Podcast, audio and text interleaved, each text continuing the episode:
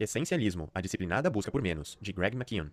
Hoje em dia, as pessoas sentem que precisam preencher seus cronogramas e agendas por completo, fazendo tudo o que conseguem para expandir seus horizontes e melhorar as suas vidas. Nós criamos a crença de que devemos ser sempre produtivos e que qualquer coisa que fuja dessa característica deve ser evitada. Nesta era de abundância, sentimos como se precisássemos fazer tudo, porém essa atitude vai de encontro a um fato adverso. Não é possível fazer tudo. Sejamos sinceros, nós não podemos ser especialistas em todos os campos da vida, não podemos ter todos os brinquedos e eletrônicos, nem mesmo podemos vivenciar todas as experiências possíveis no mundo. E não só isso, mesmo se conseguíssemos fazer e ter de tudo, não existe garantia nenhuma de que seríamos mais felizes e realizados. Na verdade, nossos armários estão cada vez mais lotados de lixo que nunca vamos usar. Nossas agendas e rotinas estão cheias de tarefas que nem mesmo iremos executar.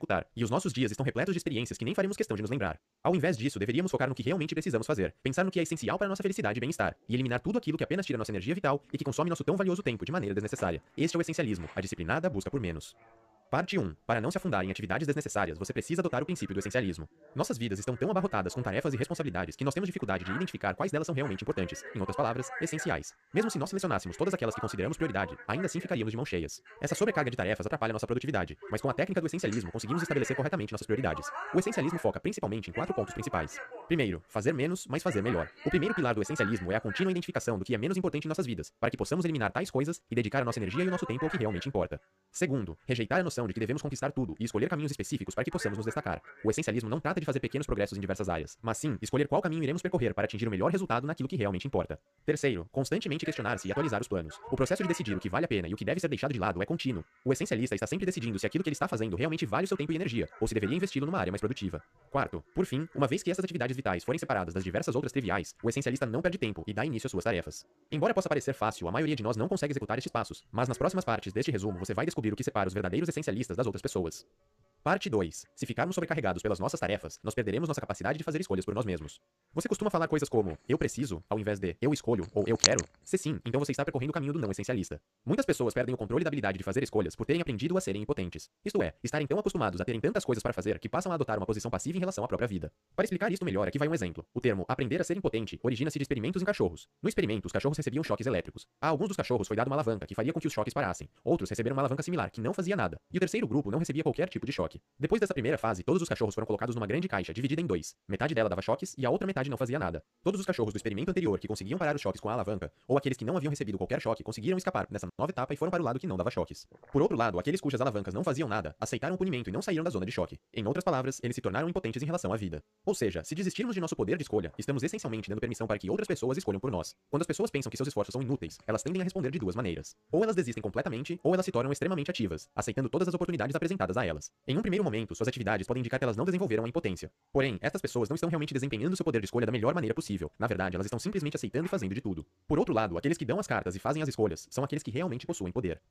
Parte 3. Abrace a ideia do menos, porém melhor, e entenda que abrir mão de coisas é parte inerente da vida. Se você pudesse voltar no tempo e ficar rico investindo em uma empresa, qual você escolheria? Microsoft? Apple? Facebook? Por mais que o sucesso dessas empresas possa fazer com que pareça uma escolha óbvia para alguns, o maior retorno nos seus investimentos viria, na verdade, da Southwest Airlines. A Southwest Airlines demonstrou um incrível sucesso simplesmente por focar em um dos pilares do essencialismo, fazer apenas as atividades vitais, porém com excelência. Ao invés de oferecer diversas escolhas aos seus clientes, como assentos de primeira classe, refeições especiais e reservas de assentos, a Southwest concentrou-se apenas em uma coisa: levar pessoas do ponto A para o ponto B, e pronto, sem requinte desnecessário. Eles perceberam que se tentassem fazer de tudo, acabariam inevitavelmente falhando. Porém, ao focarem em fazer apenas algumas coisas, mas com excelência, como levar passageiros aos seus destinos, eles se tornaram muito bem-sucedidos. Adotar esta posição significa estar disposto e capaz de ceder, o que pode ser muito difícil. Embora possa parecer simples eliminar tarefas não importantes e manter apenas as essenciais, na prática acabamos sempre tentando nos convencer de que seremos capazes de fazer tudo. Por exemplo, quando o sucesso da Southwest se tornou óbvio, a Continental Airlines decidiu imitar a estratégia. No entanto, ao invés de cortar tarefas até chegar apenas nas essenciais, a empresa acabou erroneamente decidindo que conseguiriam fazer de tudo. Sua solução foi seguir com suas linhas aéreas tradicionais e criar uma marca separada, a Continental Light, para oferecer serviços mais baratos. No entanto, as ineficiências operacionais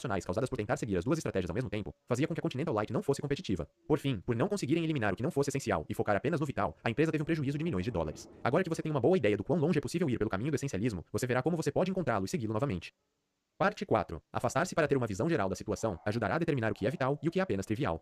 Hoje em dia, quase ninguém tem tempo para estar entediado. As tecnologias modernas, como os nossos smartphones, nos dão acesso à comunicação e entretenimento de todos os tipos 24 horas por dia. E como ninguém gosta de ficar entediado, isso soa como uma coisa boa. No entanto, o TED pode ser bom para você. Um período de tempo em que você não tem nada para fazer pode lhe dar a oportunidade de pensar claramente no que deveria ser feito e no que é realmente essencial em sua vida. Para ter certeza de que terá esse tipo de tempo, separe um momento de pausa no seu cronograma diário para conseguir fugir. Vá para os seus pensamentos. Criar uma pausa na sua agenda para pensar sobre a vida, quais são as suas opções, problemas ou desafios que enfrenta, ajuda a mentalizar o que é essencial e o que deve ser eliminado. Na verdade, algumas das mentes mais brilhantes da humanidade, como Newton e Einstein, usavam essa técnica. Ambos se em um momento de completa solidão para escapar do mundo, assim permitindo que tivessem tempo para pensar em suas teorias revolucionárias. Vários dos mais bem-sucedidos CEOs de hoje em dia fazem o mesmo. Eles marcam em seu calendário algumas horas de espaço em branco todos os dias para poderem pensar. No entanto, escapar não é apenas uma maneira de isolar tarefas vitais do restante. Você pode também usar essa técnica para garantir o foco na sua visão geral. Pessoas se prendem tanto nas tarefas pequenas do dia a dia que perdem a noção do porquê estão fazendo aquilo que estão fazendo. Para se manter focado no que é mais importante, o essencialismo nos ensina a sempre nos concentrarmos no quadro geral, isto é, nos nossos maiores objetivos. Um método para isso é manter um diário, mas ao invés de escrever todas as nossas experiências do dia a dia, force-se a escrever a menor quantidade possível delas. Isso irá exigir que você pense muito bem em tudo que fez e que filtre apenas aquilo que for realmente importante em sua vida. E quando você for ler novamente o seu diário, você terá uma visão geral daquilo que é realmente essencial no seu dia. Parte 5. Divirta-se para fazer sua criatividade fluir. Não se esqueça que dar um tempo a si mesmo para descansar é parte fundamental do processo. Infelizmente, nós adultos temos a tendência de separar completamente o ato de trabalhar do ato de brincar, determinando que brincar é algo trivial e improdutivo, que serve apenas para entretenimento e que não nos ajuda a atingir nossos objetivos. Em outras palavras, uma simples perda de tempo. O essencialista, no entanto, reconhece que brincar é uma ferramenta vital para a inspiração. Se você quiser descobrir o que é realmente vital em sua vida, você pode usar as brincadeiras para libertar a sua mente e estimular o seu lado criativo. Brincar serve a este propósito, pois nos ajuda a desenvolver novas conexões entre ideias que jamais seriam colocadas juntas, é um antídoto para o estresse, que é um dos principais fatores da improdutividade, e nos ajuda a priorizar e analisar nossas tarefas. Nós podemos ver a importância de brincar refletida na cultura de algumas empresas, como o Twitter, a Pixar e o Google, que promovem essa atividade fazendo coisas como aulas de comédia improvisada, ou decorando o escritório com um dinossauro gigante ou diversas estatuetas da série de filmes Star Wars. Mas por que eles fazem isso? Porque eles sabem que empregados felizes, relaxados e divertidos são empregados inspirados e produtivos. Mesmo sabendo como brincar é importante, nunca deve ser colocado acima do descanso e do sono. Os não essencialistas enxergam o ato de dormir da mesma maneira que enxergam o ato de brincar, com luz, com gasto de horas potencialmente produtivas. Esta abordagem está completamente errada, já que o sono, na verdade, aumenta a sua habilidade de pensar, de conectar ideias e maximiza sua produtividade durante as horas em que está acordado. Uma hora de sono, na verdade, resulta em várias horas de alta produtividade no dia seguinte. Estudos mostram que ficar 24 horas acordado, ou ter uma média semanal de 4 a 5 horas de sono por noite, equivale a uma redução de 30% nas suas habilidades cognitivas. Em outras palavras, é altamente improdutivo. Parte 6. Seja firme e impiedoso ao cortar tarefas que não são essenciais.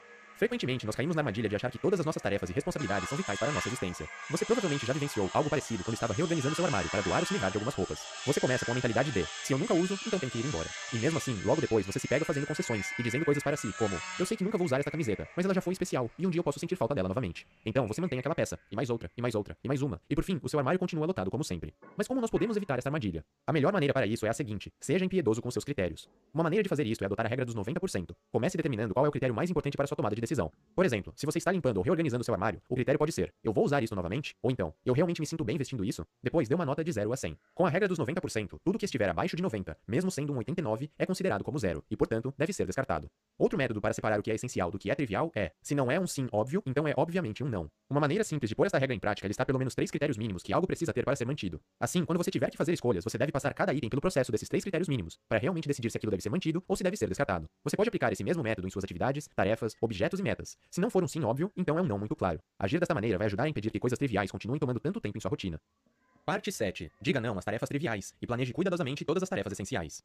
Então, o que você deve fazer uma vez que você tenha feito uma lista de tudo que precisa ser deixado de lado, isso é, tudo que não é essencial em sua vida e em seus sonhos? É relativamente fácil se livrar de uma camiseta que nunca mais vai ser usada, mas as decisões podem se tornar cada vez mais difíceis, principalmente quando outras pessoas estão envolvidas. Nós costumamos evitar dizer não, pois ficamos sem jeito e sentimos medo de desapontar as outras pessoas, além de ficarmos apreensivos ao negar e poder ferir a nossa relação com alguém. No entanto, nós devemos dizer não diversas vezes, e devemos reservar o sim apenas para os assuntos que realmente importam. Para fazer isso, você precisará separar a decisão da relação. A dor de dizer não pode causar um desconforto por alguns minutos, por pensar em ter desapontado alguém ou por pensar em ter deixado de viver certa experiência. Porém, se você disser sim, o arrependimento pode ser maior e durar muito mais tempo. Lembre-se, falhar em dizer não para as coisas que não são vitais pode levar você a perder as oportunidades que realmente importam e que fazem a diferença em sua vida. Uma vez que você tenha adquirido a coragem e a habilidade para dizer não para aquilo que não é essencial, você poderá focar em planejar as tarefas vitais, aquelas que sobraram e que fazem diferença em sua vida. Seja claro quanto aos seus objetivos, tendo sempre uma coisa em mente, um objetivo único, que ao mesmo tempo seja inspirador e concreto. Imagine, por exemplo, que o seu objetivo seja acabar com a fome do mundo. Embora este seja realmente um objetivo inspirador, ele não é nem um pouco concreto. Tentar atingir um objetivo desta magnitude será excessivamente difícil por conta da sua falta de clareza. Agora, considere este objetivo: construir 150 casas acessíveis, ecologicamente corretas e resistentes a tempestades para as famílias em situação de pobreza. Além de extremamente inspirador, este objetivo também é específico e concreto. Em outras palavras, ele é possível de ser atingido. Uma maneira de garantir que o seu objetivo é claro é perguntando a si mesmo: como saberei que cheguei no meu objetivo? Se você conseguir responder a este questionamento de forma clara, então você terá certeza de que aquilo que está fazendo é possível. Parte 8. Pare de executar tarefas desnecessárias, se afastando de fracassos e estabelecendo limites. Você já se pegou fazendo algo que sabia que era perda de tempo simplesmente porque se comprometeu em fazê-lo anteriormente? Muitas pessoas têm a predisposição ao desperdício. A predisposição ao desperdício é a tendência de continuar investindo dinheiro, tempo, esforço ou energia em algo que você já sabe ser um total desperdício de recursos. Infelizmente, torna-se cada vez mais difícil se desapegar a cada pequeno investimento que fazemos, enquanto que, simultaneamente, o potencial da perda torna-se cada vez maior. Para ilustrar este fato, considere o fracasso do jato Concorde. Embora ele tenha sido um feito incrível da engenharia, seus altos custos tornaram o avião não lucrativo e fadado ao fracasso comercial. Mesmo assim, os governos franceses e britânicos demonstraram a predisposição ao desperdício continuaram investindo recursos nele por quatro décadas, mesmo sabendo que a maior parte de seu dinheiro jamais seria recuperado. Você pode facilmente evitar essa armadilha desenvolvendo a coragem para admitir os seus erros e falhas e esforçando-se para se desapegar. Se algo claramente não parece funcionar, então não tenha medo de admitir e abandonar o barco. Não é porque você deu início a algo que você deva terminá-lo. Você precisa compreender que, às vezes, a atitude mais sábia é dizer adeus, principalmente quando algo não é essencial. Além disso, é possível evitar este cenário estabelecendo limites claros. Enquanto um não essencialista vê limites como restrições desnecessárias, para os essencialistas os limites são, na verdade, fatos libertadores. Imagine, por exemplo, o pátio de uma escola em uma rua movimentada. Nessa escola, as crianças só são permitidas a brincar em uma pequena área do pátio, próxima prédio principal. E os professores precisam sempre ficar de olho para que elas não se aproximem da rua. Mas e se instalassem uma cerca que claramente demarcasse onde as crianças poderiam brincar livremente? Dessa forma, os professores poderiam usar melhor o seu tempo, já que provavelmente não precisariam estar tão preocupados com a hipótese de as crianças irem para perto do trânsito, podendo ser deixadas completamente livres. Tente enxergar por essa ótica. Limites não existem para restringir, mas sim para tornar sua vida mais fácil e agradável. Por exemplo, você poderia considerar estabelecer limites claros entre família e trabalho. Se os seus filhos não podem entrar no seu escritório, então o trabalho não deveria poder entrar em casa. Parte 9. Manter o mais importante requer que você elimine o que apenas atrasa a sua vida e que você sempre planeje tudo cuidadosamente. Uma vez que você tenha se comprometido aos princípios do essencialismo, é hora de iniciar a última etapa, a execução. Tornar-se um essencialista requer que você identifique o que está apenas lhe atrasando e então elimine-o, ao invés de procurar uma maneira de encaixar aquilo em sua rotina e de fazer de qualquer jeito. Por exemplo, imagine que você é o líder dos escoteiros em um grupo de escoteiros e precisa levar suas tropas para acampar antes do anoitecer. Para ser justo, cada escoteiro carrega provisões iguais em suas mochilas. Porém, você encontra um problema. Alguns dos escoteiros são muito mais rápidos do que os outros, fazendo assim com que o grupo se separe e que as crianças do grupo de trás tenham a chance de se perder. Sua primeira solução, não essencialista, é fazer paradas frequentes para que os que ficaram para trás consigam se aproximar do restante do grupo. Posteriormente, você tenta colocar as crianças de trás na frente para que todos andem no mesmo ritmo. Porém, isso faz com que todos andem mais devagar do que antes. Por fim, você enxerga a solução essencialista: tirar um pouco do peso das mochilas das crianças mais lentas e colocar nas mochilas das mais rápidas. Utilizando os princípios do essencialismo na sua maneira de pensar, você solucionou seu problema. Além disso, você pode prevenir obstáculos desnecessários antecipando e planejando. Um dos nossos maiores erros é acreditar que os nossos planos sairão exatamente da maneira que pensamos. Um essencialista, no entanto, não pensa dessa maneira. Ao invés disso, ele presume que as coisas podem dar errado ou que elas podem desviar do trajeto original. E por isso, ele se antecipa e assume as prevenções necessárias. O que quer que você faça, seja levar os seus filhos à escola ou fazer uma apresentação no trabalho, sempre adicione 50% a mais no tempo que você espera que aquela atividade irá consumir. Essa é uma maneira segura de planejar o seu dia. Assim, mesmo que as coisas deem errado, sempre haverá tempo para corrigir algum problema no caminho. Ou caso tudo dê certo, você terá tempo extra para dedicar às atividades essenciais do seu dia. Parte 10. O essencialista foca em si mesmo, em sua rotina e nas etapas de seus processos. Se alguma vez você já conquistou algo de maneira fácil, talvez você tenha sentido como se houvesse experimentado a famosa sorte principiante.